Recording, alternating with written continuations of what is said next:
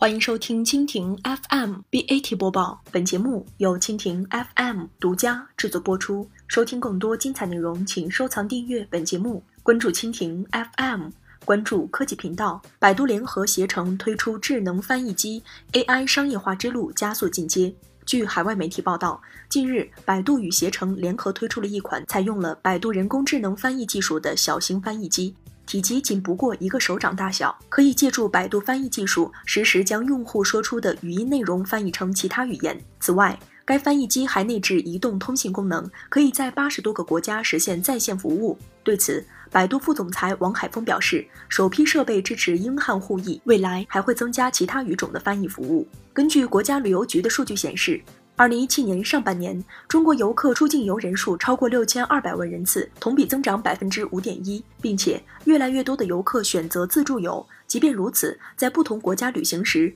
语言仍然是很多人的障碍，特别是对于中老年人来说，实时的便携式翻译设备的需求非常旺盛。今年年初，百度曾与携程一道推出翻译应用软件，游客通过使用手机摄像头，就可以将英语文本翻译成中文。如今，通过实体翻译机落地，是百度翻译技术商业化的又一成果。基于百度 AI 和深度学习的核心技术，多年来，百度在机器翻译领域积累了深厚的研发成果，可以满足不同场景化的使用需求，给用户带来了更加高效、便捷的翻译体验。早在二零一五年，百度就率先发布了世界上首个神经网络翻译系统，借助深度学习技术，大幅度提升了机器翻译的质量，也开创了神经网络翻译的新时代。经过两年多的发展，如今百度翻译已经发展的更加智能，翻译质量也更高，文本、拍照、语音、离线翻译都已经替换成全新的系统，并且支持全球二十八种语言、七百五十六个翻译方向，每日响应过亿次的翻译请求。输入方式支持实时对话翻译、拍照翻译、实物翻译和菜单翻译。等全方位满足用户的翻译需求。